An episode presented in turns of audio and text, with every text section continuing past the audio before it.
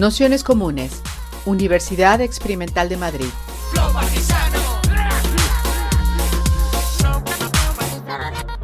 Toda la información en nuestro canal de Telegram Nociones Comunes o en nuestra web traficantes.net barra formación. Si os parece, pues vamos a, ir empezando en esta cuarta sesión del curso que hemos llamado Silvia Federici y la reproducción eh, patriarcal, capitalismo comunes y luchas feministas. Eh, para esta cuarta sesión que tenemos la suerte de contar con una Muña, que es investigadora en historia social y movimientos sociales y además editora de La Linterna Sorda. Eh, es una sesión que hemos titulado Heterodoxas, revolucionarias, socialistas, comuneras y anarquistas del siglo XIX al siglo XX.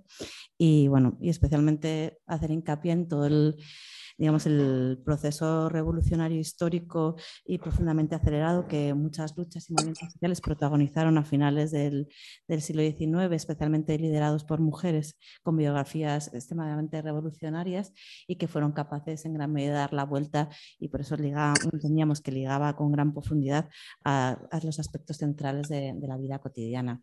Entonces, si os parece, haremos como hacéis habitualmente, eh, una presentación como de una hora aproximadamente, Ana, y luego un turno de debate, preguntas y, demás. Así que nada, muchas gracias. Y, Gracias, Ana. Buenas tardes. Eh, nada, gracias por la invitación a Nociones Comunes. Y nada, yo siempre en mi caminito dando a conocer a nuestras eh, pioneras revolucionarias. Bueno, el deseo de libertad es intrínseco en todas las especies vivas y la especie humana, pues eh, evidentemente con mayor motivo. Eh, la libertad, eh, yo soy muy camusiana, muy fin de la filosofía de Albert Camus y como él decía, no, no, es un regalo que se recibe de un Estado o de un jefe, sino que es un bien que se conquista a diario gracias al esfuerzo de cada cual y a la unión de todas las personas. Camille también unía la libertad con la justicia y con la emancipación. Decía que no se podía desligar las tres, las tres cuestiones y debían de ir juntas. Y efectivamente este deseo de libertad, de liberación eh, emancipatoria general, es el, deseo que ha motivado desde el inicio de, la humanidad a, todos los cambios y todas las, las luchas sociales. ¿no? Albert Camus eh, se enlaza claramente con una de las grandes teóricas que ha habido en el siglo XIX, de, finales del XIX, principios del XX, que ha sido Rosa Luxemburg. Enlaza, eh, bueno, Rosa Luxemburg ha sido la otra teórica, por supuesto, previa a Camus, previa también a, otras, eh, a otras mujeres como Anna Arendt, ¿no? que Ana Arendt, bueno, pues eh, la madre de Ana era espartaquista como lo era Rosa Luxemburg, tenía mucho vínculo y Ana también recupera todas esas teorías de, de libertad, ¿no? todas esas teorías antifascistas que luego fueron retomando otras pensadoras y otros pensadores. ¿no? Eh, Rosa Luxemburg, que empiezo por ella porque ha sido la gran revolucionaria, eh, la gran revolucionaria junto con, Emma Goldman de ámbito internacional, revolucionaria y teórica, porque ellas aunaban pensamiento y acción. Entonces, ambas, desde mi punto de vista, y no solo desde mi punto de vista, creo que ha habido un reconocimiento, sobre todo en, en el momento, en la época en que ellas vivieron, que bueno, pues eh, es que eran muy valoradas, ¿no? Eh, Emma Goodman eh, se dedicó sobre todo a teorizar la emancipación, la libertad, la liberación en el ámbito sobre todo de la vida cotidiana, en el ámbito de la sexualidad, en el ámbito, por supuesto, del free speech, un movimiento muy importante que hubo en toda Europa y en Estados Unidos, el movimiento por la libertad de expresión, eh, que es un movimiento que tuvo mucho auge, claro, por la represión que sufrían y bueno, pues también es muy poco conocido, ¿no? Y por supuesto, pues en Magutman, al ser anarquista, pues claro, teorizó claramente la relación entre la emancipación de la mujer y el sufragismo. Claro, ella eh, pues criticaba el sufragismo diciendo bueno, que si el derecho al voto realmente de las mujeres eh, realmente fuera transformador en, su radicalidad, en su potencialidad, estaría prohibido. por eh, Rosa Luxemburgo venía del ámbito socialista y entonces, bueno, pues todas sus teorías, que ahora desgranaré, eh, van, van, muy ligadas sobre todo a la... Ella era economista, fue una de las primeras mujeres en doctorarse en economía y bueno, pues eh, sobre todo ella, sus análisis son de economía, de ciencias sociales, ¿no? Y bueno, es una medievalista de primer orden, una medievalista eh, bueno, pues muy significativa. ¿no? Yo he tenido la suerte de estudiar a ambas, eh, ambas eh, pioneras, ¿no? de, traducir sus textos, de buscar y bueno, pues tengo varios, he dedicado varios libros a, ambas mujeres, en particular este de Rosa Luxemburg, que os voy a enseñar. Todos los podéis, si estáis interesados, interesadas, están aquí en, en Traficantes en un momento dado, este de Rosa Luxemburg en la tormenta que bueno, pues eh, he recogido textos eh, inéditos de ella, he traducido también, fin, de la parte eh, de francés, bueno, he revisado la traducción y incorporado toda la potencia que tuvo Rosa Luxemburg en, los movimientos de mayo del 68 francés y del underground norteamericano y por supuesto pues también aquí del Estado español. ¿no? Ambas mujeres tenían muchas coincidencias al estudiar a las dos y cotejar sus vidas fui viendo que tenían eh, muchas coincidencias. ¿no? Eh, ambas nacieron prácticamente en la misma época. Eh, Emma Goodman nació en 1869, Rosa Luxemburg, que bueno, ella como siempre iba, claro, estaba, en fin, exiliada, estaba muy perseguida, pues daba datos falsos sobre su identidad, pero bueno, podemos decir que nació entre 1870 y 1871, me inclino más por, por el 70, por 1870, con lo cual eso se llevaban un año. Ambas eran judías, ambas nacieron en lo que entonces era el imperio ruso, claro, eh, Rosa Luxemburg era polaca y, Emma Guzmán ucraniana. Ambas eh, pasaron toda su vida en las cárceles y ambas se opusieron a las guerras y en particular a la Primera Guerra Mundial. ¿no? Eh, lo pagaron muy caro, claro, ellas y todas las demás personas que por supuesto eh, se opusieron a la Primera Guerra Mundial. ¿no? Y bueno, pues eh, Emma estaba en, Estados Unidos y por su oposición a la guerra, porque claro, proclamaban pues, que los, los soldados debían de desertar de la guerra, o sea, que es que era en fin, una línea antimilitarista muy, muy clara, muy radical, y bueno, pues la expulsaron de Estados Unidos y la, llevaron a la fuerza a ella y a doscientos y pico anarquistas más y, gente revolucionaria pues los llevaron a, Rusia. Por su parte, Rosa Luxemburg pues lo pagó con la vida, literalmente. ¿no? Hicieron una campaña muy potente contra las guerras en, 1918 y bueno, ahí se produce, ¿eh? por, justamente por, por la oposición a la guerra eh, y al militarismo, ¿no? se produce la Revolución Alemana de 1918, a 1919 y bueno, pues eh, Rosa Luxemburg es asesinada en enero de 1919, a culatazo la, la detienen, la meten en un furgón policial y bueno, pues eh, a culatazo limpio luego la rematan con un tiro y la, la echan en uno de los canales de, de Berlín, ¿no? con lo cual las vidas de, de estas dos mujeres eh, pues fueron muy significativas y muy valerosas. ¿no? Eh, de Emma Guzmán, eh, o sea, perdón, de Rosa Luxemburg, como he podido, en fin, desgranar eh, parte de sus textos, mm, me deja muy alucinada ¿no? por, eso, por la brillantez que tiene de contar todo el proceso que va desde la Edad Media hasta la constitución del, capitalismo. ¿no? Entonces enlaza muy bien con, en fin, con las anteriores eh, charlas que, ha habido en Nociones Comunes, porque ella evidentemente habla de la Edad Media, por supuesto, pero eh, empieza a, desgranar, a explicar eh, cuál es el primer proceso del capitalismo, del nacimiento del capitalismo. Entonces ella dice que en la Edad Media no existía el comercio de mercancías como tal, ¿no? y bueno, pues que cada granja producía los medios de subsistencia que se necesitaban. ¿no? Evidentemente, pues eh, claro, había siervos, había artesanos y también había eh, campesinado libre. ¿no?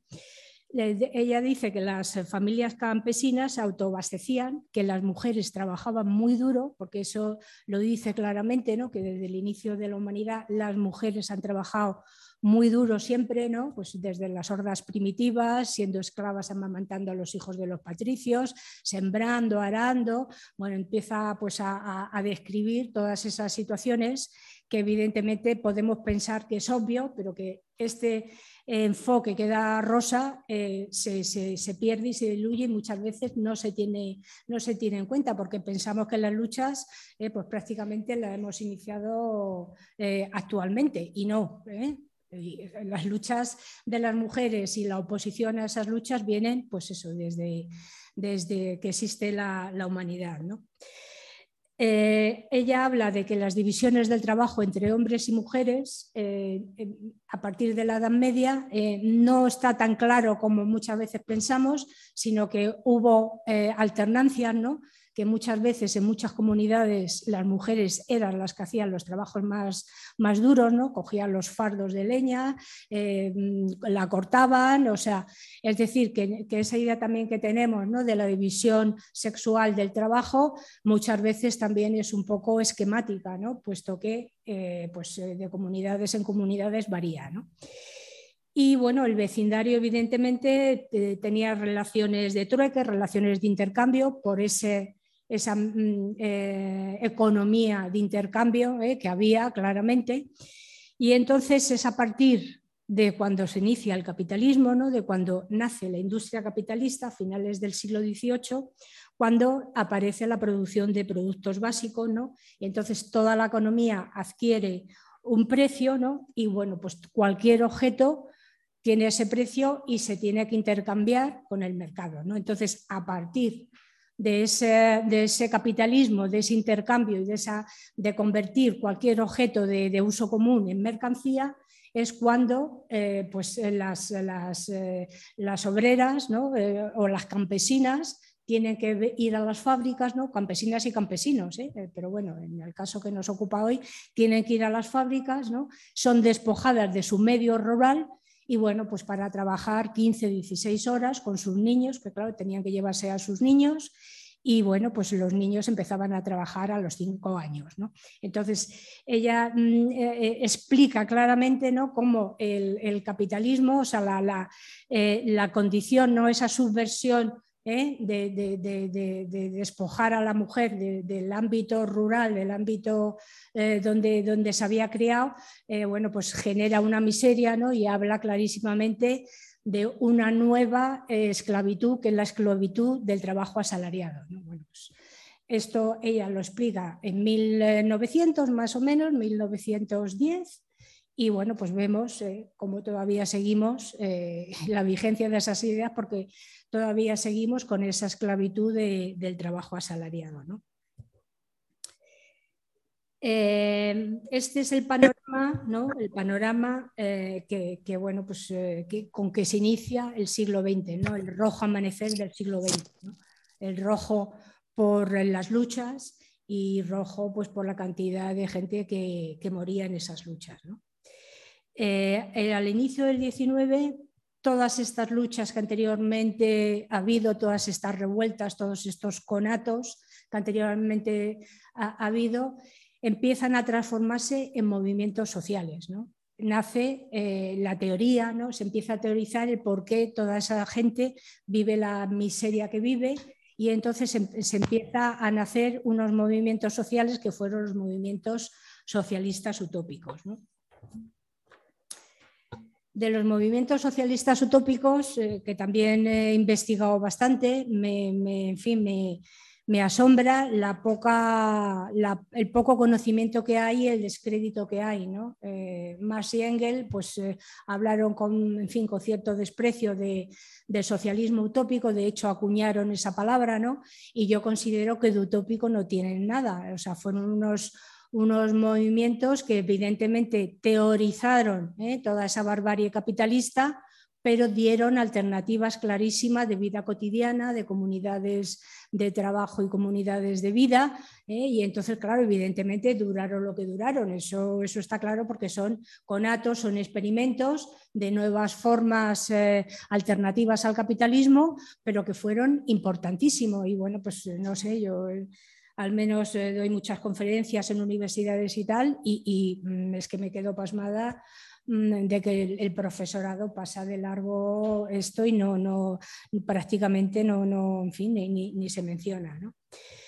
Eh, ¿Qué es el socialismo utópico? ¿no? El socialismo utópico nace después de la Revolución Francesa. La gente revolucionaria de la Revolución Francesa pone mucho ímpetu, pero ven que una vez que se ha obtenido la, en fin, eh, que la burguesía ha cogido el poder en Francia, pues todos esos cambios que ellos, eh, que todas estas eh, gentes revolucionarias, todos estos cambios a los que aspiraban, que sobre todo era la abolición de la miseria y la abolición de las guerras, pues ve que esto no conduce, o sea, que, que, ha fracasado, no conduce, no conduce a, en fin, a las expectativas que tenían. ¿no? Entonces, bueno, pues ahí estaba Babet, por ejemplo, con la conspiración de los iguales, ¿eh? y Babet pues fue, mm, que es eh, claramente un antecesor de esas ideas socialistas, ¿eh? de las que ahora hablaré, pero bueno, pues Babet es, guillotinado por, en fin, por radical y por... siendo lo, lo, peor de lo peor. ¿no?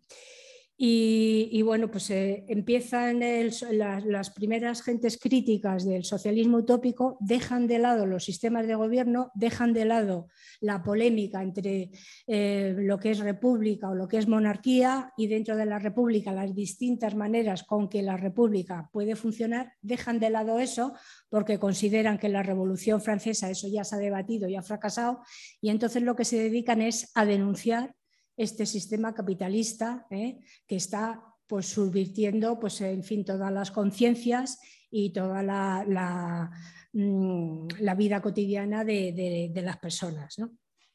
Entonces, em, a partir de ahí empiezan, eh, empiezan a, surgir teorías, ¿no? Como hay eh, varias tendencias, pues si no me puedo tirar aquí un buen rato, con lo cual voy a, voy a resumir. Estaba una de las más importantes, era la de Charles Fourier, ¿no? los, los Fourieristas, ¿no? que en 1820, pues, o sea, él plantea que hay que eh, suprimir los derechos de herencia, ¿no? Eh, es decir, la, para evitar pues, justamente lo que son las clases sociales. Claro, las gentes obreras no tenían herencia, pero sin embargo las otras clases sí. Entonces plantea que hay que suprimirlo, plantea que que hay que crear comunas, falasterios, ¿no? Que luego Proudhon también, Proudhon que era también otro, otro teórico anarquista de la primera etapa, pues también eh, eh, plantea básicamente lo mismo, ¿no? Plantea que, hay que hacer un trabajo artesanal, un trabajo eh, bien hecho y un trabajo atractivo, ¿no? Frente a ese trabajo embrutecedor ¿no? de las fábricas. Y bueno, pues eh, plantean, eh, toda la gente furrierista, del movimiento furrierista, plantea que hay que compartir las ganancias eh, del producto entre, entre todos. Fourier dice, el grado de emancipación de la mujer es la medida natural de la emancipación general. Con lo cual, esta idea, que es de 1820, es tomada por un montón de mujeres que iniciaron el sansimonismo, que fue San Simón fue mm, primero a Fourier y bueno, pues consideraron que todas las, eh, ideas fourieristas encajaban más con esas ansias de, emancipación y libertad que, tenían. ¿no? Em, otro, otro, de los importantes fue Robert Owen, ¿no? que era inglés, no era francés. Entonces Owen planteaba hacer granjas cooperativas, planteó hacer viviendas saludables, diseñó eh, casitas de, obreros eh, por, toda, Inglaterra, ¿no? con luz, con ventilación, porque claro, la gente pues, vivía muy malamente, en, fin, en, chamizos sin, ventanas, y entonces claro, pues cogían eh, tifus, cogían todo tipo de, de, enfermedades infecciosas, y con lo cual planteó el hacer eso, pues otro tipo ¿eh? de sociedad, otro tipo de, ciudad, dijéramos, o de pueblo, ¿eh? más acorde a sus, a sus ideas. he podido investigar y bueno, pues me interesa mucho toda la parte etimológica de cuándo surge la palabra socialismo, cuándo surge la, palabra anarquismo, cuándo surge la palabra comunismo, cuándo surge la palabra feminismo. Entonces, bueno, pues ando rastreando y pude averiguar que Owen fue uno de los que inició esa palabra, de los que acuñó esa palabra eh, que llamamos socialismo, que no tiene mucho que ver a lo que entendemos ahora por socialismo o partido socialista, no tiene nada que ver con eso. ¿no? Entendían como socialismo entonces, ¿eh? en 1820, entendían que era sinónimo de mutualismo, de colectivismo, de movimiento asociativo y de republicanismo también. ¿no? Otro en paralelo, otra, mm, otro filósofo que también acuñó esta misma palabra, ¿eh? que no se sabe que le adjudican más o menos eh, que ha sido la, primera persona en acuñar la palabra socialismo, es Pierre Leroux. Pierre Leroux, que era otro filósofo, otro, bueno, era periodista también, tipógrafo, y bueno, pues creó una, una asociación, un falasterio en Busac, muy desconocido que yo he investigado y, verdaderamente me he quedado anonadada de, la actualidad de, lo que había en ese, en ese falasterio. ¿no? O sea, había, por supuesto, muchísimas mujeres, porque claro, dentro de estos movimientos socialistas utópicos siempre se cita ¿eh? a estos grandes eh, pensadores, pero claro, había mujeres. ¿Cuántas mujeres? Cuando empecé a investigar dije, bueno, pues quizá habrá 10, quizá... Y claro, pues me he encontrado de que había cientos de mujeres absolutamente desconocidas ¿eh? y bueno, pues claro que estaban en la misma lucha y en la misma, eh, en fin, eh, oponiéndose de la misma manera que sus compañeros, pero introduciendo otro concepto que es de esa misma época, que es el concepto de emancipación de las mujeres. Esto, eh, entonces, la palabra feminismo no existía. La palabra feminismo se acuñó en 1879, la acuñó es un neologismo francés de Hubertine Nuclear, una, revolucionaria francesa, con lo cual entonces esa palabra no existía, pero sí existía el, concepto de emancipación de las mujeres, que venía a ser básicamente parecido, aunque luego, bueno, con la palabra feminismo ha habido muchas polémicas porque se ha ligado al sufragismo y, para nada eh, tenía que ver con el sufragismo, es previo al movimiento sufragista. Estos primeros movimientos socialistas utópicos, en particular las mujeres, pues claro, ven que tienen que utilizar periódicos que, tienen que utilizar medios de comunicación justamente para difundir esos, idearios nuevos, esos idearios eh, con una frescura tremenda, ¿no? y entonces eh, empiezan a crear lo que ahora podemos entender como prensa, ¿no? como, eh, prensa de crítica social. Fueron las pioneras y pioneros. Antes existían gacetas, existían noticiarios, existían sobre todo proclamas ¿eh? pero es a partir de ahí cuando empiezan a nacer estos periódicos periódicos y revistas muchas veces de pensamiento que son alucinantes por la calidad y por el, rigor. Uno de los primeros eh, fue mm, de las ansimonianas, que fue La Femme Libre, ¿no? la mujer libre, que la Femme Libre es de 1832 y bueno, pues ahí todas, todas ellas eh, se reclamaban como proletarias con un periódico hecho por mujeres que iba dirigido a mujeres. Firmaban solo con sus nombres de pila, porque consideraban pues, que, tenían que romper la línea patriarcal de los apellidos paternos y de los apellidos de los maridos y por lo tanto firmaban solo con sus nombres de pila, con lo cual, eh, pues fijaros la, ruptura y la modernidad de, estas mujeres. ¿no? Ahí estaban pues, Pauline Roland, que fue muy importante, fue eh, en fin, una escritora y periodista muy importante, estaba Jeanne Deruan y bueno, pues de ahí ellas eh, pasaron, eran sansimonianas, se pasaron al fourierismo y ahí escribieron otro periódico también de, gran envergadura, que era la, voz de, de ¿no? la voz de las mujeres. Y ahí estaba también otra socialista de primer orden, que era Eugénie Boyet, y bueno, pues todas ellas, además de, la lucha por los derechos de las mujeres, hicieron muchísimo hincapié en la lucha contra eh, la esclavitud y la lucha contra el colonialismo de las colonias francesas. Y por eso fueron claramente perseguidas porque, claro, las consideraban antipatriotas. Dentro de este grupo podemos destacar a Flora Tristán, que era amiga sobre todo, bueno, de todas ellas.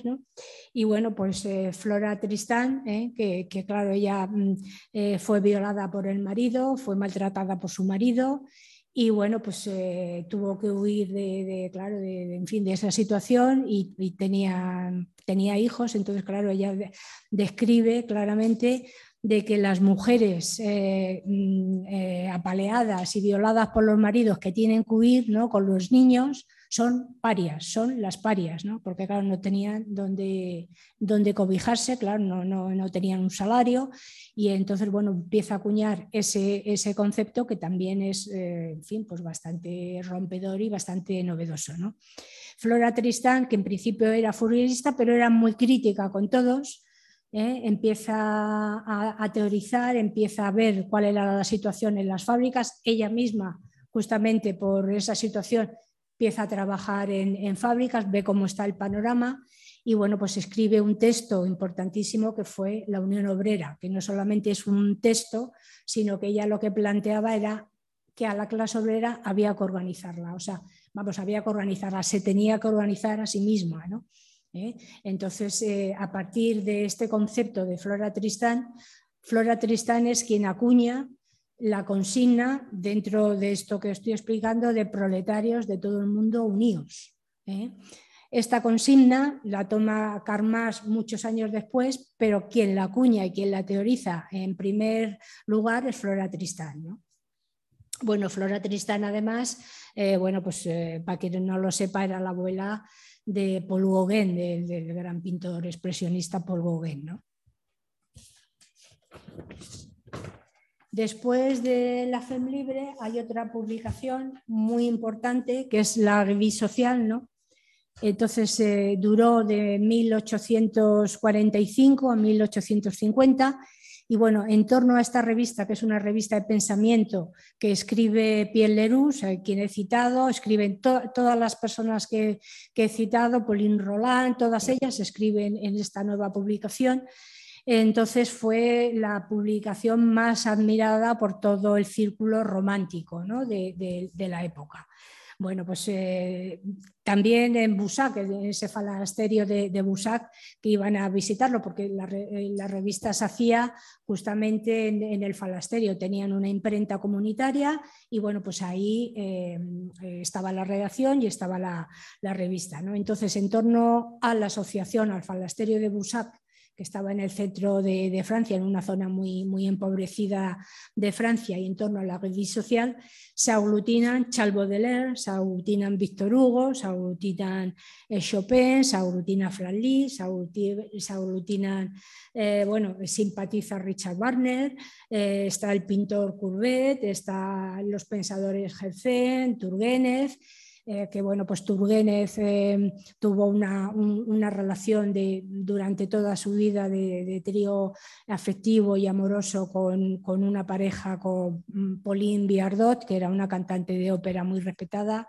española, y con Luis Viardot estaba Deles Quirós, o sea, mm, toda la florinata y por supuesto Yosan, claro, que era quien financiaba la, la revista social, la financiaba económicamente, ¿no? Con lo cual, toda esa publicación tenía una aureola, ¿no? Y toda la gente que, simpatizaba con ella iba pues por semanas o por meses a, esta, a este falasterio de Busac, donde no solo hacían la revista, sino también eh, bueno, pues tenían, se hacían sus propios eh, trajes, cultivaban la tierra con muchas, con bastante penuria. Y ahí aparece una persona increíble, una mujer pionera periodista también, eh, una de las grandes escritoras y teóricas francesas, que fue André Leo, que es este libro también que he indagado sobre ella. ¿eh? Y entonces, bueno, pues André Leo, eh, en su momento estaba considerada con el mismo renombre que Josan y bueno, pues ahora prácticamente pues también es una figura, eh, en fin, pues bastante, bastante olvidada. ¿no? André Leo empieza aquí en este falansterio, empieza a escribir eh, propuestas, empieza a investigar y bueno, pues luego se exilió en Lausana, bueno, en fin, con, todas las persecuciones que tuvieron, eh, que tuvieron toda esta gente, sobre todo a partir de la revolución de 1848. Y bueno, André Leo vuelve del exilio y prácticamente se encuentra al poquito con eh, la insurrección de la Comuna de París, ¿no? ese, ese intento, ese bello intento, y bueno, bello y sangriento porque lo, lo pagaron bastante caro con su vida y con, una represión tremenda, pues eh, ese primer intento de, autogobierno obrero que, ha asistido, ¿no? que ha sido un referente no solo en ese momento, sino eh, bueno, hasta la actualidad que lo seguimos estudiando y lo seguimos eh, reclamando justamente por, por esa autonomía y por esa eh, manera de, enfrentarlo ¿no? con, asambleas. Era un movimiento absolutamente libertario, absolutamente asambleario. ¿eh? Entonces no me quiero entretener eh, mucho más, pero bueno, pues André Leo fue junto con Luis Michel pero en, esa, en esa época era, tenía mucho más renombre y más experiencia que Luis Michel y bueno, pues fue una de las abanderadas de, la Comuna de París, que por supuesto estuvieron, eh, estuvo en las barricadas y bueno, pues eh, claro que luego se tuvo, se tuvo que exiliar. ¿no?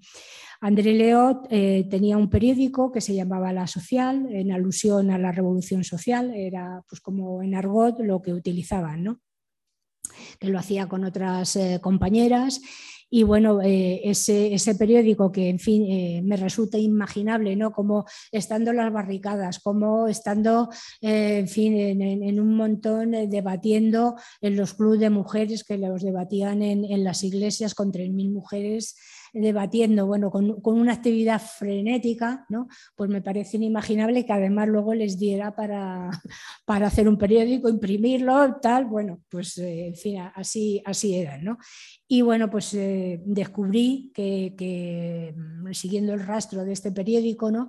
descubrí un artículo de, André Leo que habla de la revolución sin la mujer, donde dice básicamente pues que, claro, que las mujeres están participando, bueno, ya eh, anteriores de anteriores revoluciones, pero en particular en la comuna, están participando como los hombres en las barricadas, eh, igual de valientes, cuando, cuando los hombres caen eh, son las mujeres quienes cogen los fusiles y siguen en la lucha, están atendiendo a los heridos, están atendiendo, son ambulancieras, están organizándose, están, eh, claro, pues en los clubes de, mujeres, pues claro, se, votaban a mano alzada, eh, se, propugnó el divorcio, se propugnó el, derecho al aborto, se propugnó la separación de la Iglesia y del Estado, eh, bueno, el amor libre, el que pues, no hubiera necesidad de, casarse, bueno, se propugnaron muchísimas cosas.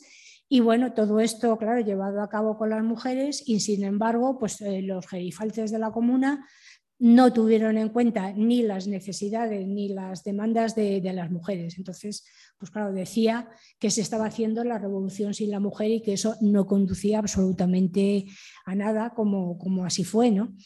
Este, esta línea ¿no? de, de, subvertir ¿no? y de criticar, porque André Leo yo creo que quizá no se la, eh, no se la tiene en estima porque era muy crítica, pues con ella era anarquista de la línea bakuninista, pero sin embargo, pues criticaba a Bakunin, criticaba a Proudhon, criticaba muchísimo a Karl Marx, ¿no? Entonces era muy crítica con determinadas cosas y yo creo pues que la gente que dice lo que piensa, ¿no?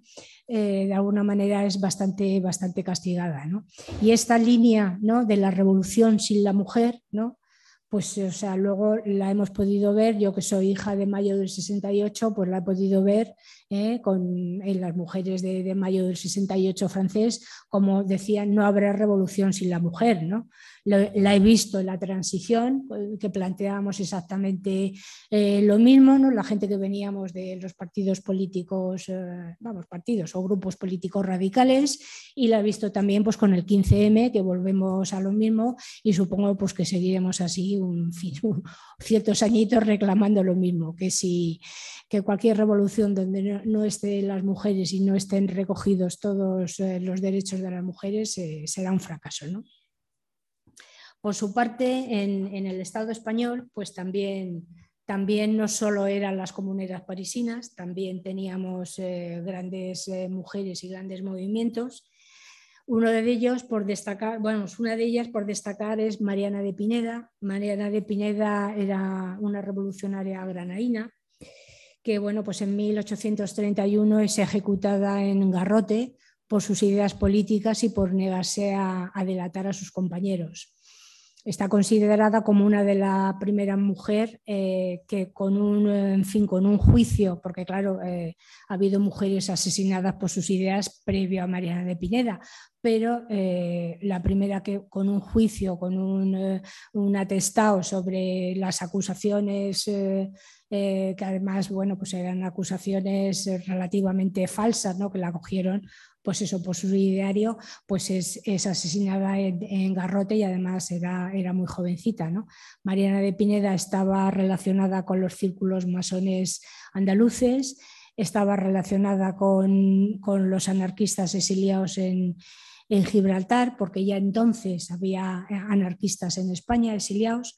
Y bueno, pues eh, el jefe de la policía de Granada, que era pues, eh, el jefe del crimen, ¿no? Eh, Pedrosa, eh, intentó violarla, intentó abusar de ella y como no se dejó, pues mm, además de estos problemas políticos, se sumó este asunto y bueno, pues estaba también la Inquisición por medio ¿eh? y bueno, pues fue ejecutada. Que la Inquisición, pues a veces pensamos eso en los siglos XVI, XVII, pero la Inquisición nos abolió hasta 1843 pero después de abolirse la Inquisición estaba la congregación de la fe y bueno, pues eh, aún existe la congregación de la fe. El Rocco Varela y determinados obispos reaccionarios siguen siendo de, la congregación de la fe. Durante la primera internacional obrera, en, un poquito después, en 1868, eh, siempre se habla pues, de, que la mujer se incorporó ¿no? a la primera internacional, se incorporó a las luchas obreras y desde luego puedo decir con mis investigaciones que las mujeres formaron parte desde el inicio de ese movimiento obrero, formaron parte del inicio de esa internacional obrera. Ahí estaba, por ejemplo, eh, Modesta Priu, estaba Guillermina Rojas, que a mí me encanta, es una figura muy desconocida que me gusta mucho.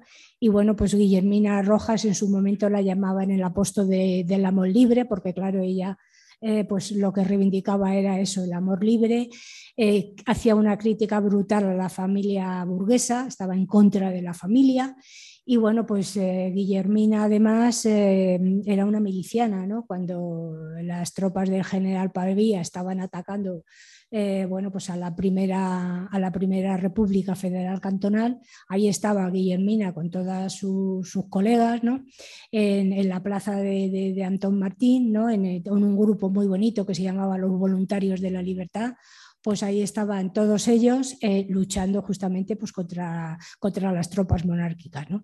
Y entonces, bueno, ellas iban vestidas con trajes masculinos, con trajes masculinos de la época, pantalones, bombachos, lo, en fin, lo que claro que no es el traje este que podemos imaginar, pero bueno, pues un, un, claro desafío a los roles femeninos de entonces, ¿no?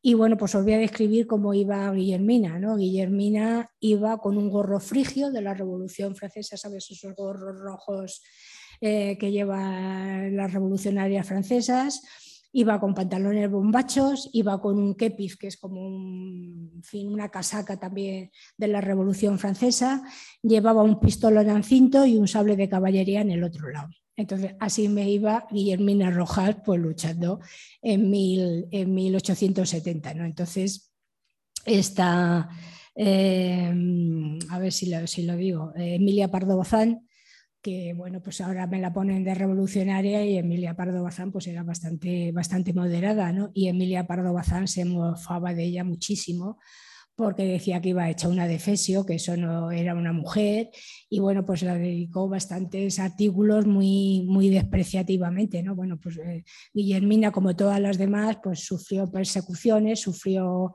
bueno, pues eh, en fin, lo, lo, que tenía que, que, sufrir, ¿no? Y Guillermina, por ejemplo, en uno de los textos, bueno, ella era ella fue una de las primeras eh, eh, maestras en tener el título de maestra, pero claro, por sus ideas revolucionarias tuvo, la echaron de, las escuelas y bueno, pues claro, fue costurera, fue bueno, pues se buscó la vida como buenamente, buenamente podía, pero también era periodista, ¿eh? periodista de combate, claro, directora de, de, periódicos de la Primera Internacional. Y bueno, pues en uno de los textos, Guillermina dice, que hemos sido esclavas, que somos esclavas, que seremos libres, pero tan libres como vosotros, los que hasta ahora habéis sido nuestros dominadores. Esto lo decía por la sociedad patriarcal, pero también lo, lo decía por sus propios compañeros de la Primera Internacional, que también las tenían a todas ellas en general, pues bastante, excepto un ramillete ¿eh? de, hombres sensibles, las tenían bastante, bastante denostadas. Un poquito después de Guillermina Rojas empiezan, empieza a aparecer una cantidad de mujeres increíbles, que también eran eh, teóricas, eran periodistas, eran directoras de periódicos, en un momento donde eh, la mujer no tenía entidad jurídica. Entonces, quiero decir que es que no podías disponer de tu sueldo, no podías porque no, no, no, claro, no eras un ser humano, por lo tanto, pues no tenías entidad de ningún tipo. ¿no? Y bueno, pues eh, estaba claro, no, no podían lógicamente escribir con sus nombres, muchas escribían con apodos femeninos, pero bueno, casi todas ellas empezaron a escribir con sus nombres y no solo a eso, sino como he dicho antes, a crear periódicos emancipadores, periódicos de divulgación de esas nuevas ideas de la emancipación de, la mujer. Entonces, eh, a, finales, pues eso, en 1880 más o menos, empiezan a surgir esos periódicos y uno de ellos importantísimo fue La Conciencia Libre, que lo dirigió Belén Sarraga. Belén Sarraga también es otro figurón, otra de esas mujeres eh, increíbles que hemos tenido y bueno, pues eh, Belén Sarraga fue una de las primeras eh, médicas en, doctoras en medicina. Y bueno, pues dedicó también toda su vida pues a, lo que era la causa obrera, organizó eh, a las obreras en, las fábricas, en Andalucía, en, un montón de, ciudades, porque claro, pues iban perseguidas y tenían que moverse de una ciudad a otra o exiliarse, ¿no? Entonces, claro, pues tenían una movilidad bárbara, ¿no? Entonces, en, La Conciencia Libre, un periódico que duró hasta 1907, escribía, por supuesto, un periódico hecho por mujeres, eh, donde solo, en fin, eh, solo tenían cabida las, mujeres, pues en la conciencia libre escribían pues eso, toda la, flor innata de, todas esas eh, mujeres luchadoras. Y bueno, pues ellas Además de eso, eran, eh, estaban en un movimiento que fue muy importante, que fue el movimiento anticlerical, que poco sabemos del movimiento anticlerical, pero tuvo, claro, un, fin, aquí en, particularmente en el Estado español, en, la España de entonces, tuvo un auge eh, bárbaro. ¿no? Y bueno, pues de hecho, eh, con la escuela moderna de Ferrer y Guardia y con eh, cuando lógicamente le, asesinaron a, Ferrer y Guardia, pues hubo ahí una cantidad de, protestas y claro, pues fue por las ideas avanzadas eh, que tenían. Ellas colaboraron en la escuela moderna, hacían eh, pues parte de los libros de texto, colaboraron bastante.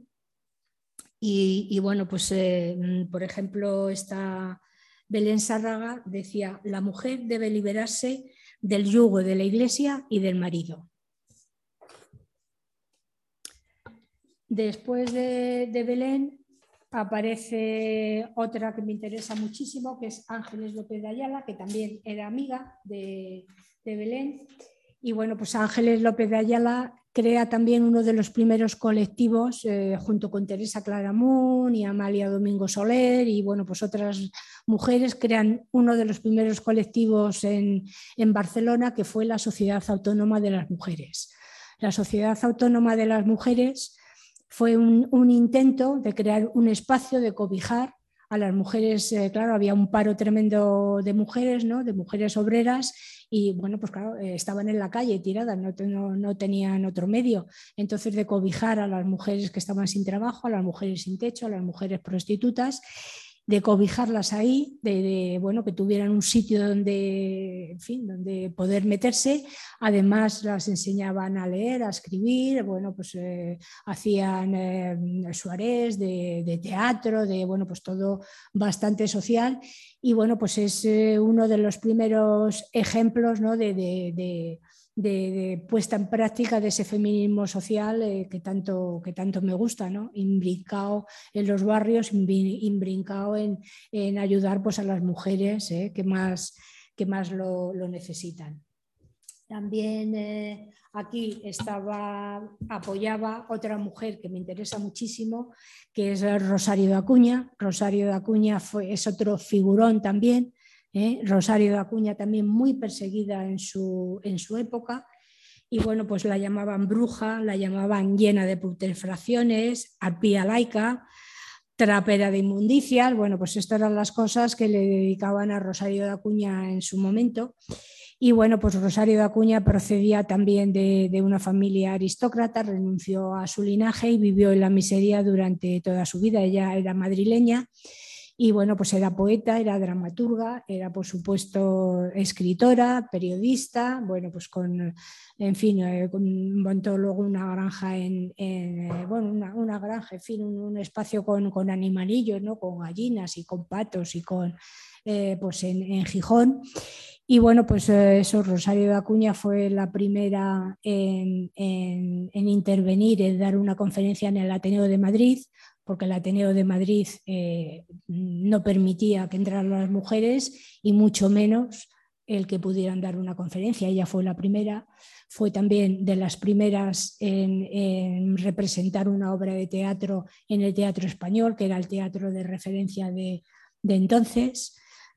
Y bueno, pues Rosario, eso, eh, fin, fue montañera también, iba que muy gracioso porque iba con unos refajos, claro, como iban las mujeres de entonces, claro, que no iban de alpinistas, ¿no?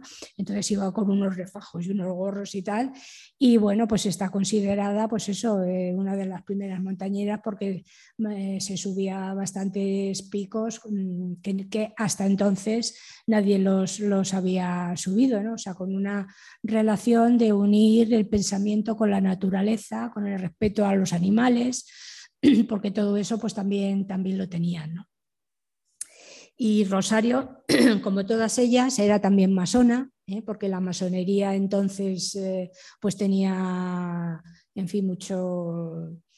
Mm, casi todas estaban en la masonería, era una manera más de sociabilizar, de, estar, eh, fin, organizadas, ¿no? Y bueno, pues también, claro, consideraban que la masonería pues era la redentora de, su sexo, ¿no? de las mujeres. ¿no? Entonces fueron pioneras en la masonería y bueno, y Rosario tuvo que exiliarse a, Portugal porque en 1910, 1911, las primeras universitarias que iban a la Universidad Central, lo que es ahora, creo que era la única que había, lo que es ahora la Complutense, pues estas primeras universitarias, sus compañeros, las maneras de recibirlas eran apedradas, entonces las apedreaban y bueno, pues claro, Rosario de Acuña eh, fue muy valiente, escribió un artículo sobre, sobre esto, que además, claro, pues era, el artículo se llamaba La jerga, eh, la, la la jarca universitaria, que la jarca es una palabra en desuso que es gentuza, o sea, directamente traducido a nuestro, a nuestro lenguaje actual, la gentuza universitaria, ¿no? Y bueno, porque decía pues, que los que apedreaban a las primeras eh, estudiantes, eh, pues eran, decía ella, son hijos de dos faldas, la de su madre y la del confesor, ¿no? Entonces, porque bueno, pues procedían de la acción católica, ¿no? De, de entonces, de esa organización que había entonces, que era la acción católica, La acción católica la persiguió, la quemó la casa, todas ellas eh, fueron las que quemaban las casas, las perseguían, varios intentos de, contra su vida y bueno, pues tuvo, mm, por este motivo, eh, tuvo que exiliarse a Portugal y estar un tiempo allí, ¿no? Hubo eh, varios hombres, varios periodistas también muy importantes que la apoyaron, que fue pues, José Naquén, el director del motín, y Luis Bonafus desde Francia también, o sea que también había hombres eh, sensibles con, estas cuestiones.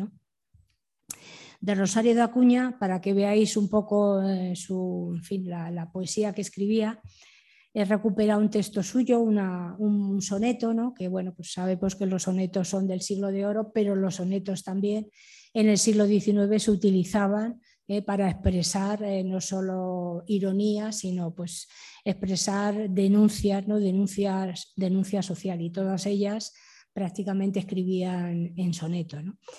El soneto de Rosario de Acuña es la visión de la anarquía. Niños en la miseria abandonados, mujeres siervas, viejos desvalidos, pordioseros hambrientos y ateridos, seres de todo bien desheredados, obreros al trabajo esclavizados, legiones de inocentes oprimidos, todos los desdichados reunidos se aprestan a luchar desesperados. Sobre el mundo del oro que enloquece, ebrio de orgullo y placer maldito, todos avanza ya, su furia crece. Brilla en sus manos la incendiaria atea. Venganza piden con rugiente grito y un resplandor de sangre los rodea. Bueno, pues eh, este poema de, de Rosario, este soneto, describe muy bien esa situación desesperada, esa situación de lucha, esa situación ¿eh? pues de, sangre, claro, que se pagaba entonces con, la lucha. Los exilios eh, dieron lugar, porque claro, todas estas mujeres tuvieron que exiliarse, también los hombres, evidentemente, pero bueno, eh, nos estamos centrando hoy en ellas, dieron lugar a un traspaso de ideas. Entonces, claro, evidentemente, pues eh, había medios de comunicación, pero claro, pues eh, viajar en barco te llevaba meses, o sea que claro que no, en fin, las, las, comunicaciones de finales del 19, principios del 20, bueno, pues eran, eran bastante precarias, ¿no? Entonces, eh, las ideas se, transmitían de un país a otro, se transmitían de un continente a otro gracias a, los exilios. Belén Sárraga, por ejemplo, se exilió en, 1903, tuvo que exiliarse en Chile y, en Uruguay y bueno, pues llevó esas ideas emancipatorias a América Latina y a partir de ahí hubo muchísimos centros de mujeres eh, que se llamaban en su nombre centros Belén Sárraga de admiradoras de Belén Serra, eh, por citar a, mujeres de otros continentes, pues estaba Juana Buela en Uruguay y estaba también otra, otra revolucionaria muy, muy, muy anarquista que era Virginia Volten. ¿no? Virginia Volten en Argentina a principios del siglo XX eh, tenía un periódico que era La Voz de la Mujer y bueno, pues Virginia Volten escribía ni Dios, ni patrón, ni marido, que es un eslogan eh, pues eh, que, que, luego se ha usado mucho, pero viene de Virginia, de Virginia Volten. Virginia también, claro, está imbrincada en esos barrios eh, bonaerenses, en esos barrios pobres eh, Virginia Volter organizó lo que se llamó la huelga de las escobas, que fue una huelga de las inquilinas de esos los conventillos, que eran pues, las corralas que había allí en, Buenos Aires, en Argentina, y bueno, pues que tuvo gran trascendencia, ¿no? Esa, la huelga de las escobas, que fue en 1907, y bueno, pues ha quedado como una huelga para la posteridad realizada ¿eh? por las vecinas de, esos, de esos conventillos. ¿no? De ahí eh, voy a pasar ya a todas eh, estas mujeres que he citado, eh, como veis, unían lo que es pensamiento, lo que es acción, lo que es arte, porque de alguna manera, pues, al ser dramaturgas, a ser poetas, lo que es literatura, pero bueno, eran de una línea como más clásica. ¿no? A partir del inicio del, siglo XX, eh, a partir sobre todo de la Primera Guerra Mundial, un poquito antes de la Primera Guerra Mundial, empiezan a aflorar unos movimientos artísticos, unos movimientos creadores que subvierte toda la noción del lenguaje, que subvierte toda la noción de la escritura tal y como se entendía, todo el concepto de arte. Y entonces, bueno, pues esos movimientos, en primer lugar fue el movimiento futurista, luego fue el movimiento Dada y luego siguió el movimiento surrealista. Bueno, pues el movimiento futurista, que también eh, lo he investigado con el libro este de, de Minaloy, que lo enseño, pues si tenéis interés en, en verlo, ¿no? donde se hace un recorrido, además muy novedoso, porque bueno, pues siempre se ha dicho que el movimiento futurista era un movimiento netamente masculino, ¿no? Entonces, bueno, pues eh, empecé a descubrir mujeres y mujeres y mujeres creadoras que, bueno, pues eh, en ningún lado se las recogía.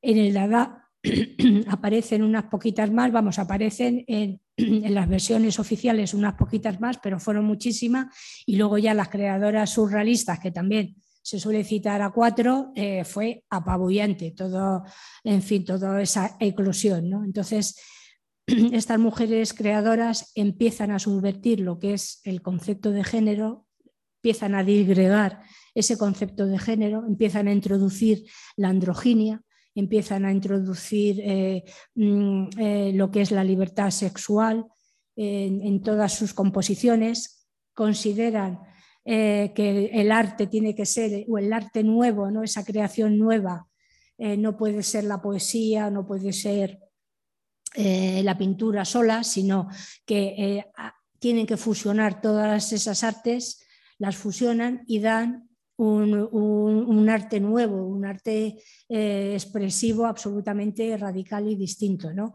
Hacen lo que es, en fin, la subversión del lenguaje, empiezan a quitar de las escrituras y de los eh, poemas, ¿no? empiezan a quitar los puntos, las comas, eh, bueno, pues la, le paró en libertad, ¿no? la que llamaban los futuristas y las futuristas, la palabra en libertad, ¿no? esa, libertad, ¿eh? porque consideraban pues, que frenaba toda esa expresión espontánea que tenía eh, la poesía, que tenía la pintura, que tenía el teatro, ¿no? empiezan a hacer cabaret, empiezan a hacer performance. Y bueno, pues empiezan a unar todo esto y bueno, pues ahí aparecen eh, creadoras increíbles, ¿no?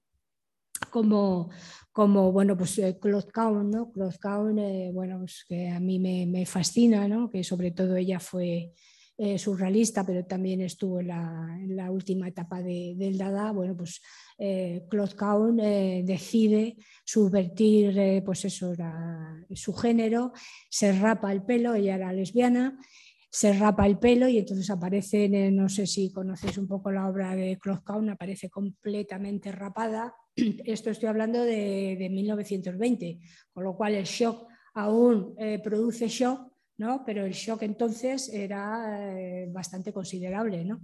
Eh, bueno, Claude Count se une a, a, a, Susan Mahler, que es otra, otra, también otra artista, empiezan a hacer obras en conjunto y bueno, pues eh, estas dos eh, mujeres, claro, les tocó vivir pues toda la persecución nazi y bueno, pues eh, huyeron, estuvieron en la Bretaña francesa y bueno, pues ellas hacían, em, se arriesgaron muchísimo y bueno, cuando estaba la ocupación nazi lo que hacían era, mm, claro, dibujaban, escribían, todo muy artesanal, poemas muy artesanales, entonces parte de la, de la, subversión que hacían era a los soldados rasos, claro, como eran antimilitaristas, pues a los soldados rasos les metían en los bolsillitos poemas y les metían cosas para que, pues que desertaran de, la Segunda Guerra Mundial, ¿no? A los eh, soldados alemanes se supone, claro que, eh, y entonces, bueno, pues fueron detenidas por la Gestapo, con, unas vidas pues bastante, bueno, eh, épicas en su, en su momento, ¿no?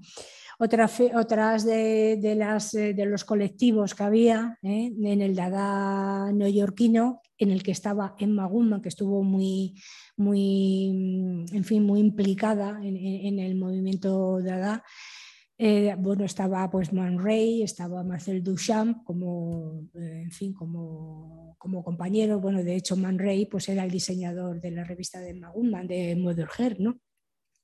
Y bueno, pues ahí había un grupo eh, de, mujeres, eh, que la mayoría eran lesbianas, no todas, pero la mayoría eran lesbianas, ¿no?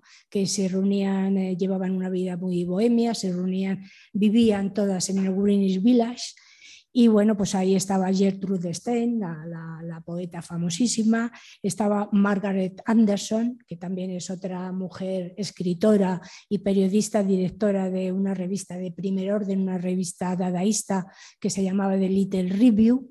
Y bueno, pues ahí emerge también otra mujer que fue Minaloy, que Minaloy en su momento es muy importante y bueno, pues también es otra que ha, ha pasado bastante, bastante desapercibida. Estas mujeres, eh, después de Greenwich Villas, se fueron a, París y bueno, pues montaron como una especie de comunidad, como digo que comunidad casi todas eran lesbianas, pero no todas. Y bueno, pues eh, eufemísticamente se las llamaba las mujeres de, la orilla izquierda, ¿no? de, eh, de la orilla izquierda del Sena. Entonces era como una manera entre irónica y elegante pues, de decir pues, que tenían una, en fin, que eran lesbianas y que vivían eh, en la Rive Gauche ¿no? de, del Sena.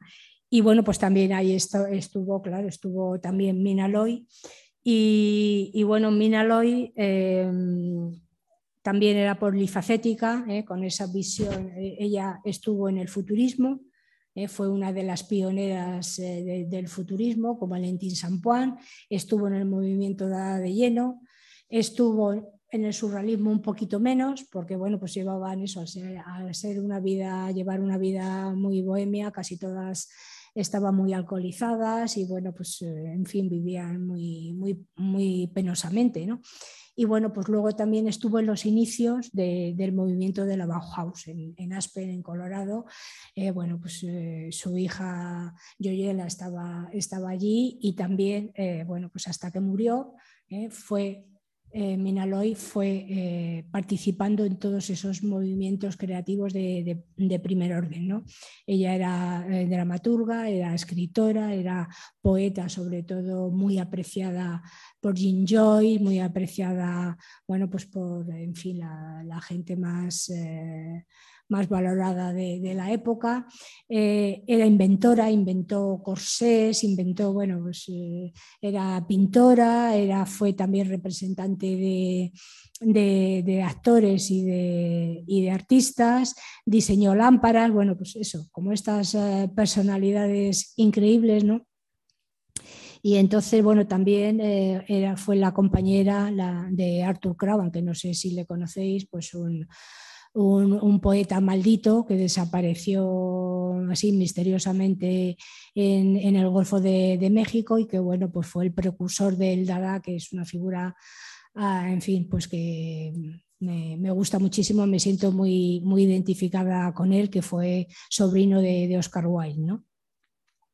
Entonces, eh, Mina Loy escribió uno de los primeros poemas dedicados al parto, al, hecho físico de parir. ¿no? Uno de los, por lo menos eh, que se sepa, creo que ha habido otra poeta eh, japonesa que lo ha hecho, pero que yo haya investigado hasta, la, hasta ahora fue la, primera. Entonces, o sea, el poema, como digo, en, en, clave futurista es alucinante. ¿no? Yo no he tenido hijos, pero quien hayáis tenido hijas e hijos, pues eh, bueno, veréis, en fin, la, eh, la, dimensión que tiene ese, poema. Y luego rescaté de ella también el manifiesto feminista, que es el primer manifiesto que se titula Manifiesto Feminista. Este manifiesto ella lo escribió en 1914 y bueno, pues ha permanecido oculto hasta que, que, que lo he podido publicar hasta ahora. ¿no? Y bueno, pues me, me, sorprendió mucho ¿no? como en un siglo y pico este manifiesto eh, jamás fue traducido al castellano y como aquí pues no, no, no, se ha publicado. Y bueno, pues la verdad que leyendo el manifiesto y viendo, eh, en fin, lo que molesta ese manifiesto, pues eh, entiendo el porqué. ¿no? Ella era, Mina Loy era eso, estaba en este grupo Dada con, con Emma Goodman, estaba muy influida por, las ideas, ella era libertaria y estaba muy influida por las ideas de, de Emma Goodman. Entonces, este manifiesto que tiene un siglo y pico, eh, que también os recomiendo que lo leáis, extraído unas, unas pequeños eh, fragmentos para que veáis ¿eh? la dimensión de un siglo y pico atrás, lo que decía. Mujeres, no puede haber medias tintas. Rascar la superficie de la tradición no lo logrará la reforma. El único método es la demolición absoluta. No sigáis confiando en la legislación económica, en campañas de antivicio y en la igualdad de la enseñanza. Estáis encubriendo la realidad. Se están abriendo nuevas oportunidades profesionales y empresariales para vosotras. ¿Es eso lo que queréis? Y si de verdad deseáis encontrar vuestro sitio, sed valientes y comenzad negando este patético grito de guerra disparatado, que la mujer es igual al hombre, porque no lo es. Dejad de mirar a los hombres para averiguar lo que no sois. Buscad dentro de vosotras para saber lo que sois.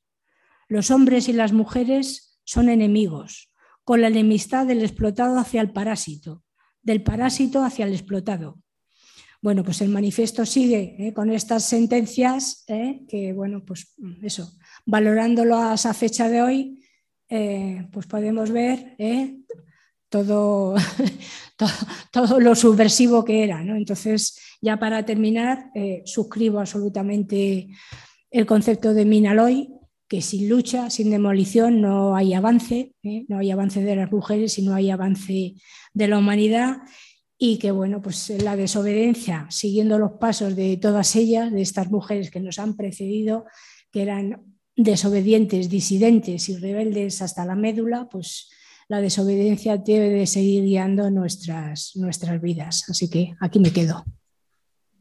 Que nada, eso, que es, bueno, es el momento de hacer turnos, preguntas, reflexiones, daros las gracias por estar y, animaros a, indagar más sobre estas vidas apasionantes.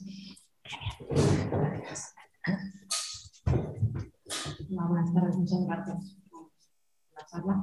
Eh, me ha llamado la atención eh, una de las mujeres que nos has hablado, eh, de Rosario de Acuña, y de un poco ese concepto que tenía de feminismo, puede ser.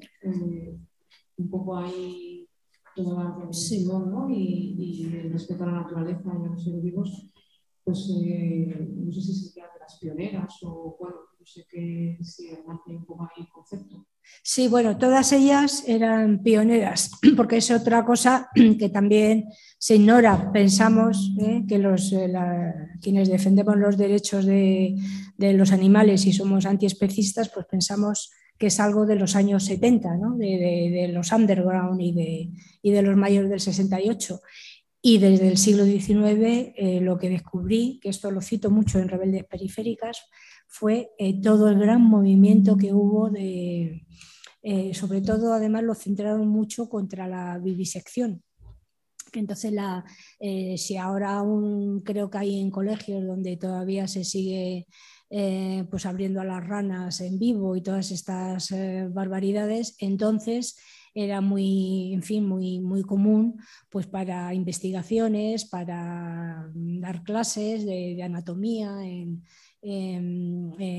las facultades de medicina. Bueno, o sea, la vivisección, el rajar a los animales vivos, pues era de uso común. Entonces hubo un gran movimiento ¿eh? de, de, esto, donde, por ejemplo, Richard Barner, el, el, músico, eh, bueno, pues eh, encabezó una campaña, había hubo Nuclear y todas estas francesas, tres cuartas de, de lo mismo, Marie Ancio, bueno, eh, bastante grande. Pero además Mm, todos los movimientos anarquistas eran movimientos naturistas.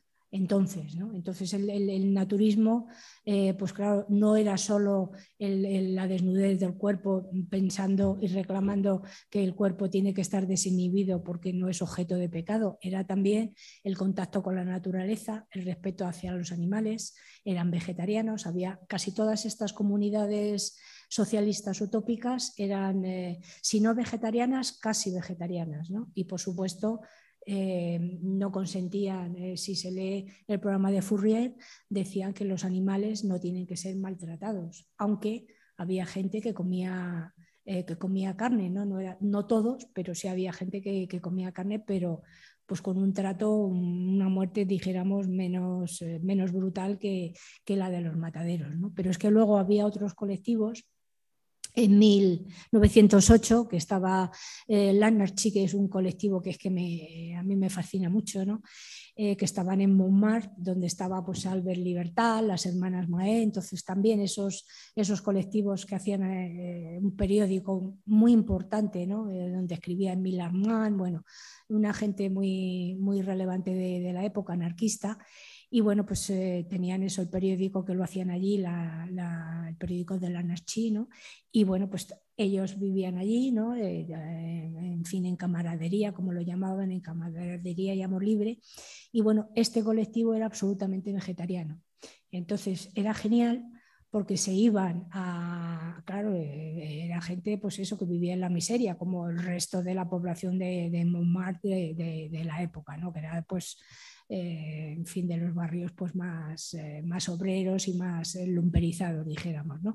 Y entonces esta gente, para convencer a, a, los demás, a los obreros, pues iban a las casas de comidas y entonces les daban charlas mientras que la gente comía, ¿no? Pues les daban charlas a los obreros de que no tenían que comer carne, de que, bueno, pues determinados productos, claro, eh, estaban pues muy intoxicados. La, claro, la, intoxicación alimentaria no es de ahora, sino que también viene de atrás. Y entonces, claro, pues, mm, o sea, ¿qué hacían los obreros de las casas de comida? Pues echarlos a patadas directamente, ¿no? Y esto estoy hablando, eh, Albert Libertad le mataron en 1908, o sea que estoy hablando, pues eso, de inicios de siglo hasta entonces, ¿no? Con lo cual, mmm, toda esa corriente que ahora llamamos ecofeminista, que entonces no, no, no, no había surgido la palabra, pero sí los, las prácticas, eh, viene de finales del 19, bueno, de finales, de sobre todo movimientos socialistas utópicos en, en adelante, claro.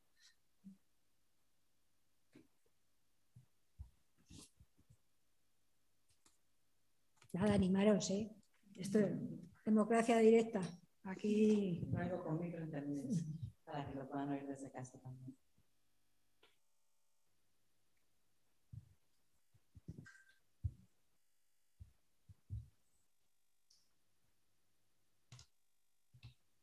No sé si desde casa tenéis alguna cuestión también que queréis plantear.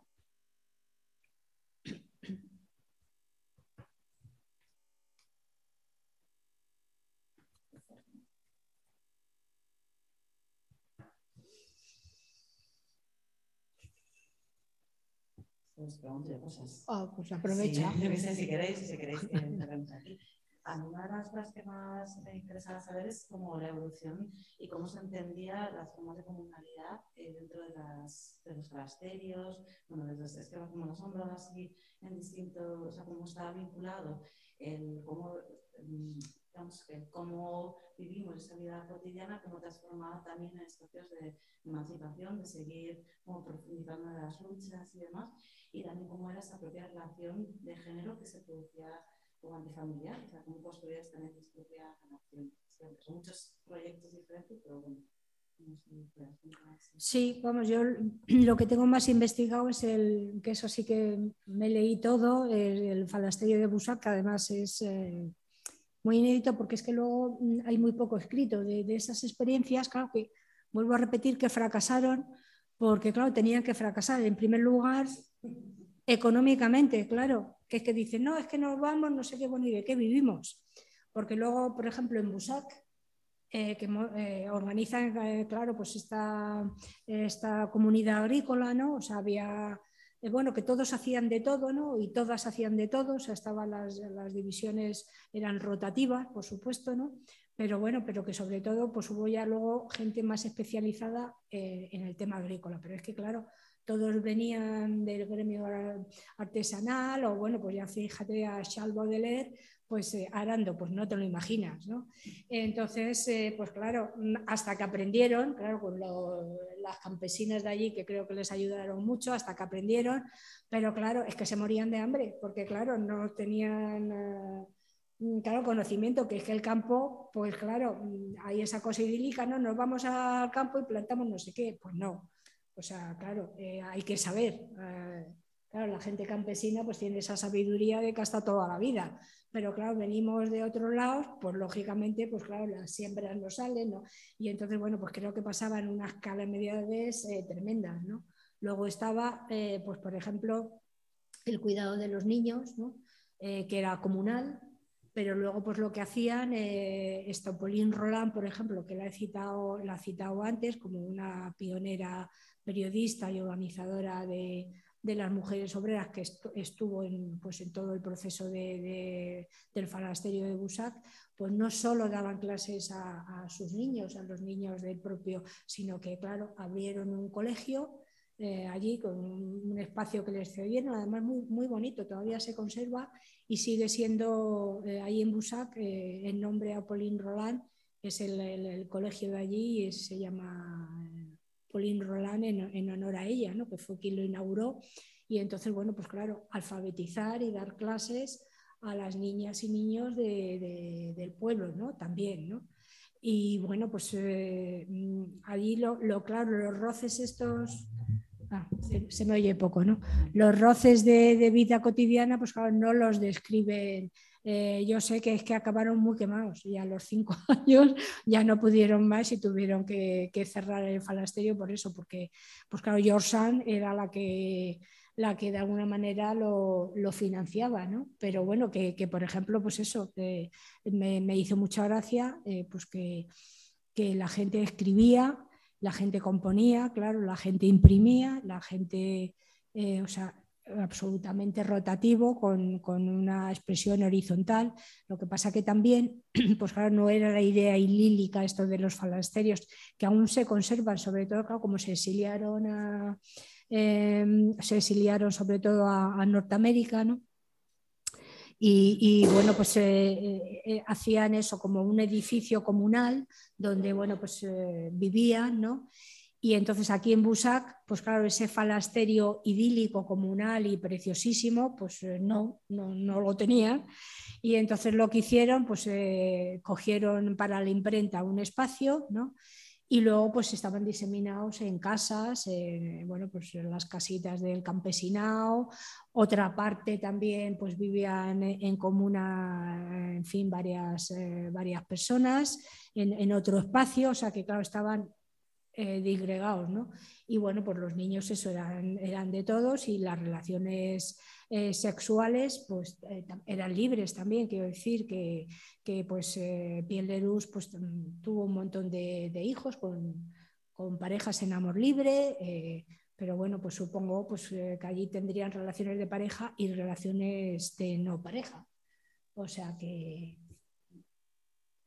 a mí me surge como a partir del 68, que también surgieron muchos proyectos de comunidad, claro. también es eso de fracasar. Claro, sí. Todo fracasa. Sí, sí, sí, sí, bueno, fracasa. Si es capaz de generar Exactamente. y que eso de otras cosas también hay que medir. Claro, claro.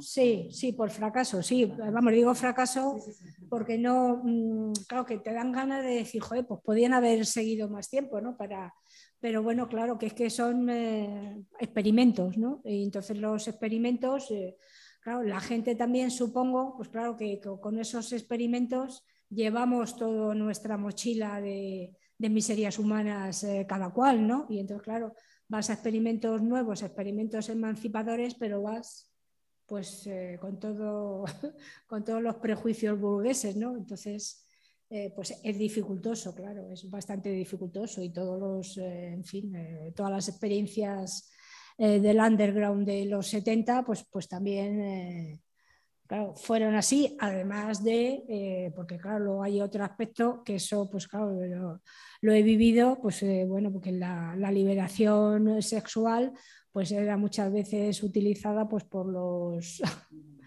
por los, por los tíos de, esas comunas y bueno, pues eh, las mujeres tenían menos liberación sexual, menos capacidad de elección que los propios eh, compañeros, entre comillas. ¿no? bueno, voy a retomar luego podemos seguir, ¿no? pero eh, una pregunta que hace Irene, la parte de la intervención y todo eso, habla sobre, la, bueno, sobre traer el tema del futurismo las mujeres y una pregunta en la relación del futurismo con el fascismo, cuando es la parte italiana, y, luego, bueno, si considerabas que había menos figuras eh, mujeres que participan en movimientos de vanguardia y, bueno, un poco por qué puede ser eso.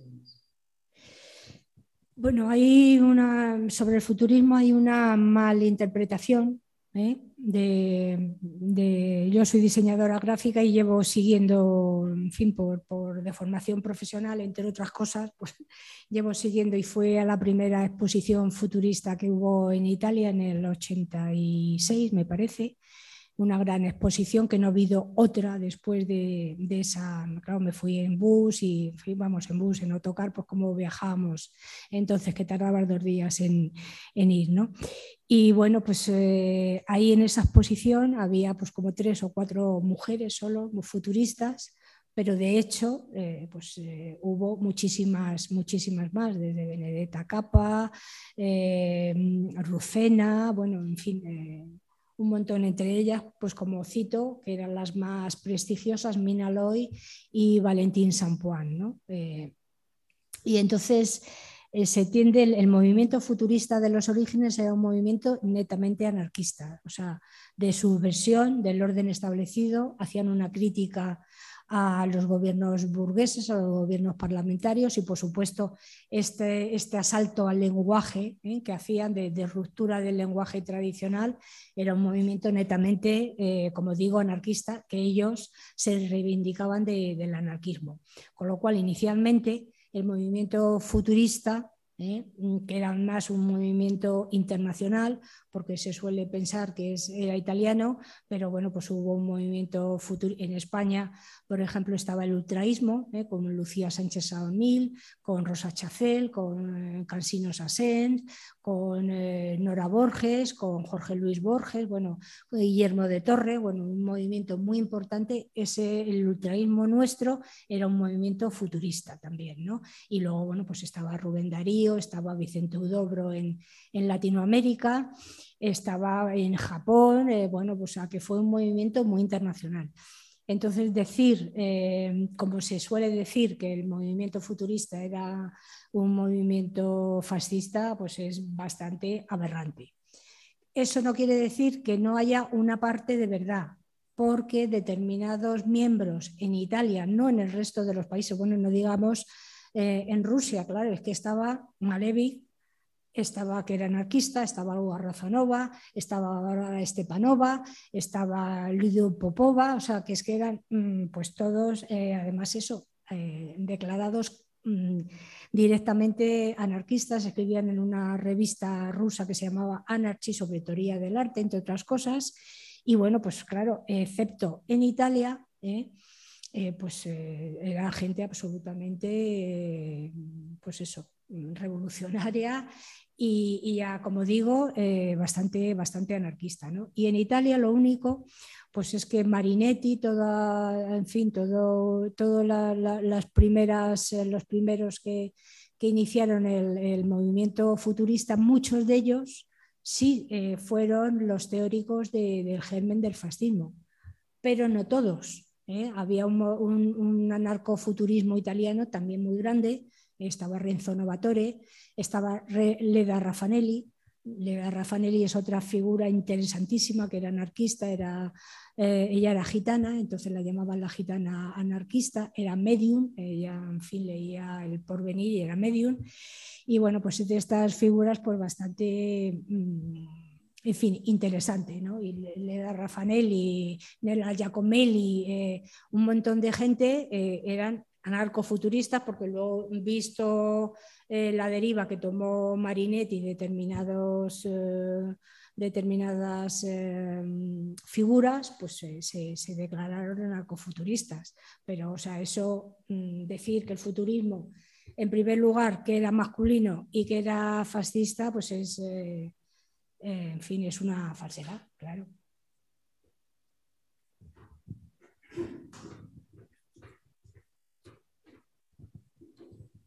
Hola.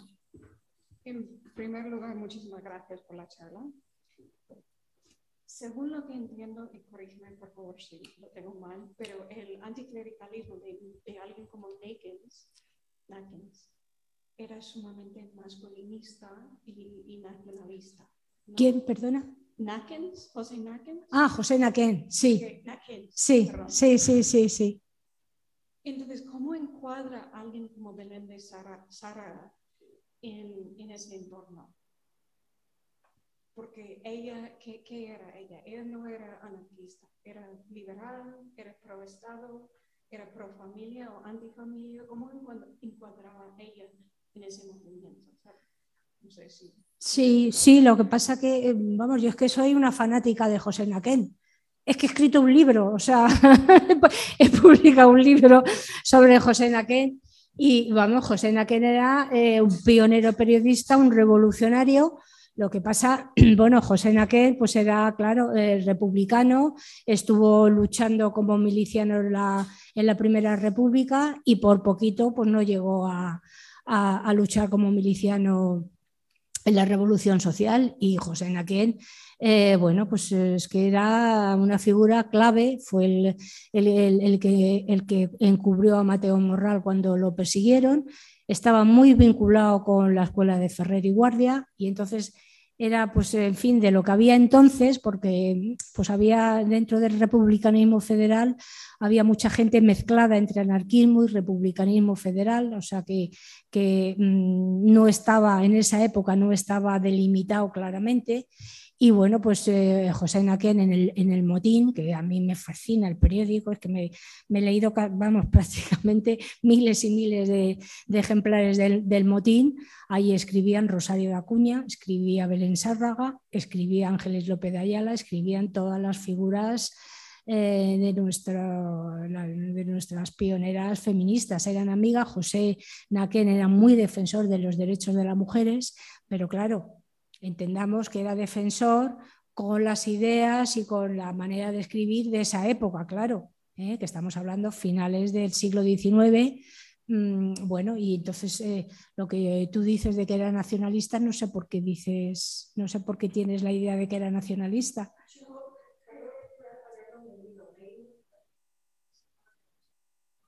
Sí.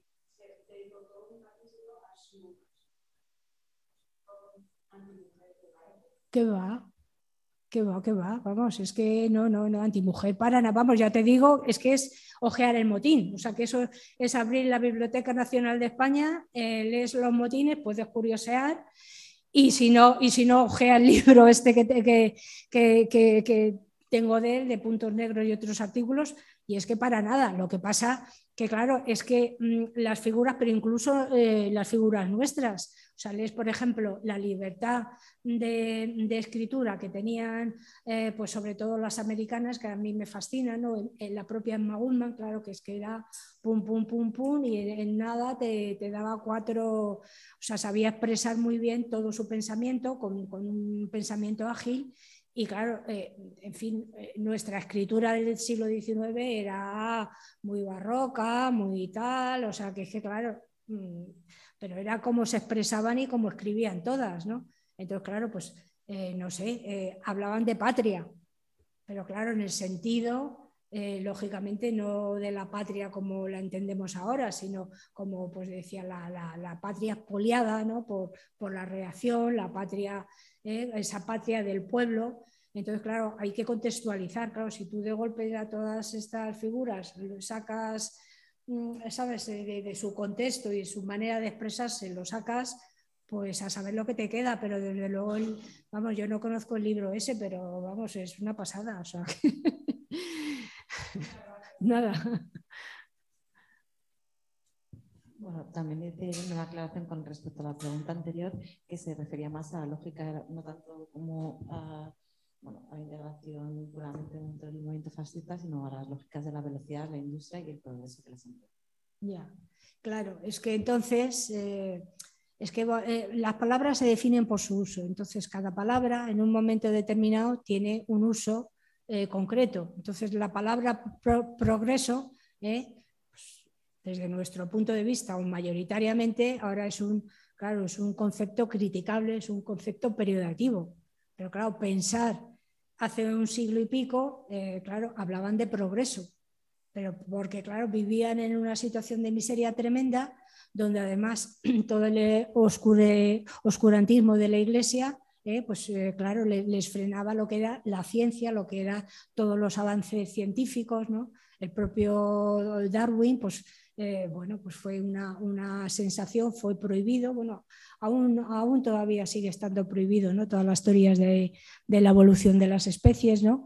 Y bueno, pues que eso luego fue contestado muy acertadamente por, por Kropotkin, ¿no? Con sus teorías del apoyo mutuo, que saltó que saltó las propias ideas darwinistas diciendo pues evidentemente que las, eh, que las colectividades de todos los seres vivos habían eh, progresado gracias al, apoyo mutuo y a la ayuda mutua. ¿no?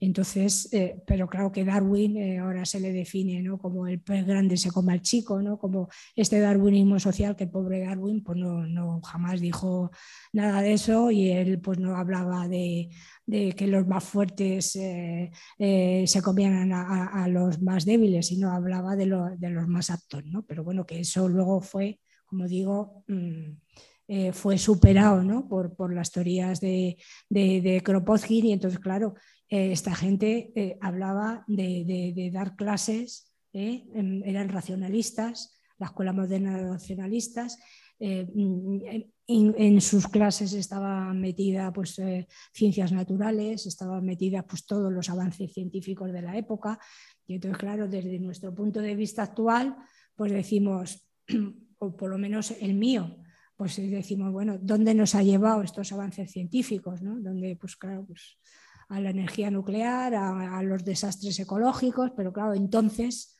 eh, eso era signo de avance. Claro, un siglo después, pues no lo es, pero es como la propia enseñanza, ¿no? que claro, ellos eh, y ellas se volcaban muchísimo en, la educación, en enseñar a, a la gente sobre ellas, pensando pues que la, educación nos iba, a hacer, nos iba a hacer más libres. Bueno, pues hay una parte de verdad, pero ahora ya revisado lo revisado, ¿eh? yo provengo de, la lucha estudiantil de los años 70, ¿eh? como digo, soy hija de mayo del 68 y hacíamos una crítica a la enseñanza y una crítica a la educación brutal, pero claro, lo hacíamos en los años 70. Yo sigo, sigo haciendo esa misma crítica años después, ¿no? Pero claro, a finales del 19 no procedía porque es que la gente era analfabeta y entonces, eh, con lo cual eso tenemos que contextualizar y ver esas palabras en su momento cómo, eh, eh, cómo se utilizaban y qué valor tenían, no a ojos de hoy, porque eso es completamente pues, ahistórico. ¿no? Vale, y creo que desde la Comisión Feminista de Soto del Real habéis levantado la mano para hacer una pregunta que en realidad si abrís el micro os vamos a oír. Hola, buenas tardes. Hola. Eh, muchas gracias, Ana, por toda esta información que nos ha dejado aquí. actualmente somos un grupo de siete mujeres, hemos estado escuchando atentamente toda la información que nos has dado y nos surja esta duda. Muchas de las mujeres españolas de las que has hablado dices que tenían relación con la masonería. Eh, bueno, no, no entendemos muy bien por qué tenían esta unión con la masonería, simplemente. Sí, o lo desconocemos, sí. Sí, mm, bueno, es interesante vuestra pregunta. Lo que pasa que, bueno, eh, abreviaré, intentaré abreviar.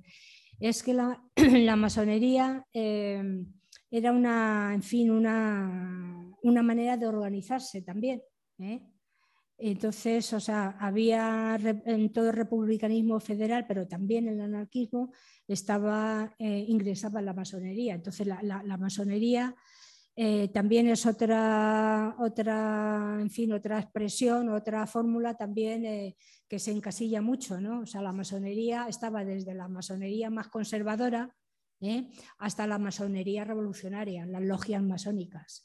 Entonces ahí un montón de gente ingresaba en la masonería porque, bueno, pues en esas logias revolucionarias pues se abolía dentro de las logias, se abolían las clases sociales, dedicaban muchísimo esfuerzo a, la educación, ¿eh? o sea, tenían una implicación en los barrios, en las zonas donde, donde estaban esas, esas logias, pues la Constancia, las hijas de las pobres, bueno, pues había muchas logias masónicas que eran espacios de, reunión, espacios de actividad, espacios comunales que ahora, pues evidentemente, claro, nos, nos, nos, producen al menos rareza, pero entonces no lo eran y casi todas las gentes revolucionarias también, además de, estar en ligas, están en la Primera Internacional, estar bueno, pues en, determinadas organizaciones, estaban en, la masonería. Y bueno, así de golpe, pues por citar, es que mm, todas ellas, estas que he citado, eran masonas. Eh, pues no sé, Anselmo Lorenzo, que es eh, pues el pionero del anarquismo en España, era masón, Luis Michel, la comunera parisina, era masona, André Leo era masona, eh, Bakunin era masón, o sea, casi todas las figuras en un momento dado estuvieron en, la masonería. No sé si... Perfectamente, muchas gracias. A vosotras.